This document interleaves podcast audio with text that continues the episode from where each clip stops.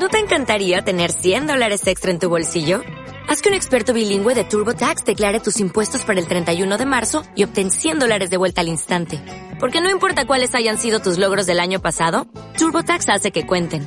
Obtén 100 dólares de vuelta y tus impuestos con 100% de precisión. Solo con Intuit TurboTax. Debes declarar para el 31 de marzo. Crédito solo aplicable al costo de la presentación federal con TurboTax Full Service. Oferta sujeta a cambios o cancelación en cualquier momento.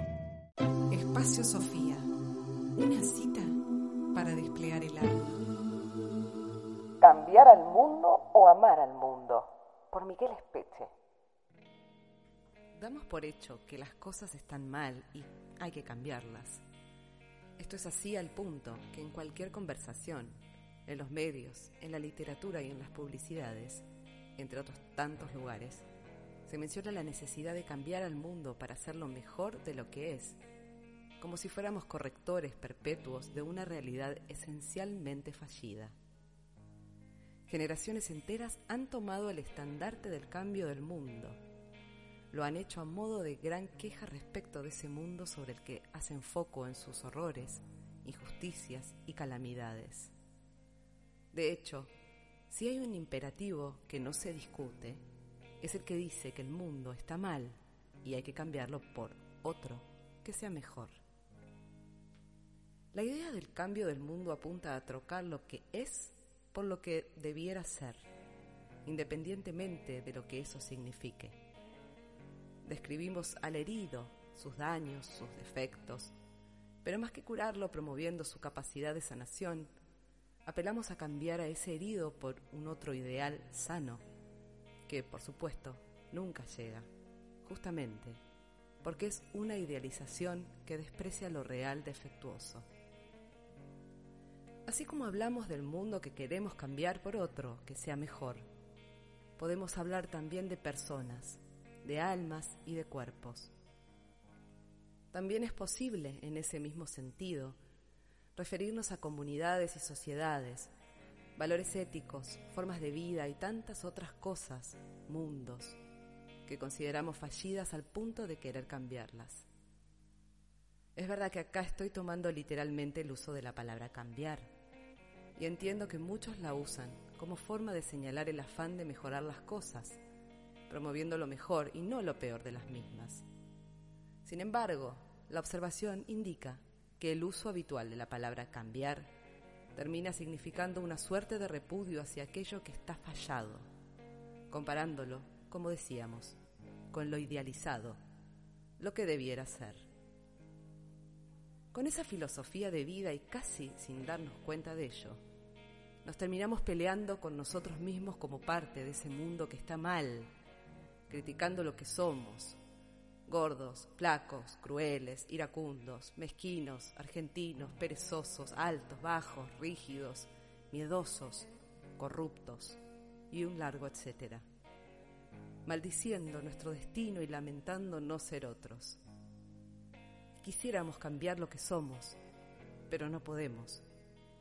Felipe, el de Mafalda, diría, justo a mí me tocó ser yo. Varios son los autores que señalan lo cruel de esa idea de cambio que se disfraza de progresía y mejoramiento. Es por esa crueldad encubierta que la idea de cambiar al mundo nos suele confundir y eclipsa otras posibilidades de evolución y crecimiento.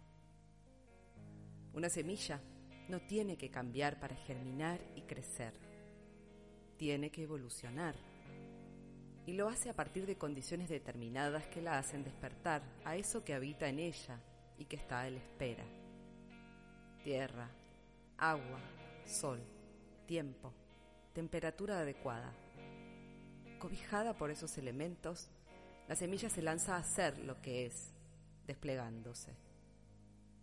Quizás por esto suelo repetir que más que cambiar al mundo, mejor es ofrecer amor al mundo. Buena tierra, sol, nutriente, guía, cuidado mientras crece, con poda incluida si fuera necesario. Y sobre todo, aceptación de lo dado como forma de comenzar el camino. Es en este punto en el de la aceptación cuando se suelen abalanzar con ferocidad los críticos de todo enfoque que no propicia el cambio del mundo. Los militantes del enfoque cambiador suelen sentirse ofendidos y angustiados cuando el dogma de cambiar por cambiar no más no es aceptado tan a rajatabla y acusan de cosas horribles a quienes se opongan a su fe. Ellos saben luchar contra lo malo, pero no saben generar lo bueno. De allí su crispación con enfoques que no sean solamente rechazantes o quirúrgicos frente a los dolores y durezas de la vida. Malinterpretan las cosas y dicen que si uno valora la semilla, eso significa que la está condenando a ser semilla para siempre. Creen, además, que la semilla es una planta fallida, olvidando que al revés, una planta logra existir solamente si la semilla de la cual nace es valorada como tal y recibe la hospitalidad y nutrición de los elementos que la rodean. Reitero que estoy relacionando esta forma de pensar el tema con escenarios que van desde el mundo en general, al país, la política, la condición humana, pero también nuestros cuerpos, nuestros estados de ánimo, nuestra clase social, nuestra familia y nuestra manera de ser. Existe un mito cruel que dice que para que algo mejore, hay que señalar con énfasis y crudeza sus defectos, reales o supuestos, para que los mismos sean corregidos.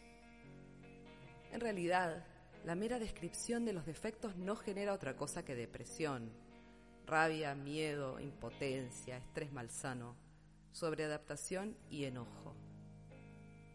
Es como describir a una persona desnutrida, señalar sus huesos, los ojos hundidos, su debilidad, su desesperación, en vez de darle comida y ayudarla a obtenerla. Sería mucho mejor si estuvieras bien alimentado, se le dice. Poner amor en el mundo, o si se prefiere, mirar al mundo desde el amor, es quizás algo difícil de aprender como concepto y puede aparecer edulcorado o pueril si bien la intuición acerca de su significado está allí, a nuestro alcance. Describir los pecados sin generar virtudes no ayuda en nada. Si bien muchas veces nos contentamos con esa descripción desamorada de la realidad, como si estuviéramos haciendo una autopsia y no abordando una situación viva y llena de matices y misterios. Por eso, mejor amar al mundo que intentar cambiarlo sin amor luchando contra lo que creemos malo, a veces con las mismas armas que decimos querer erradicar.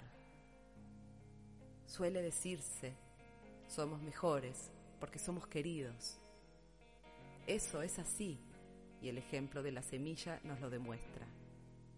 A la vez, es triste cuando creemos que seremos queridos solamente si somos mejores, igualándonos a algún ideal de perfección comprado en alguna góndola en donde se venden modelos de vida prefabricados.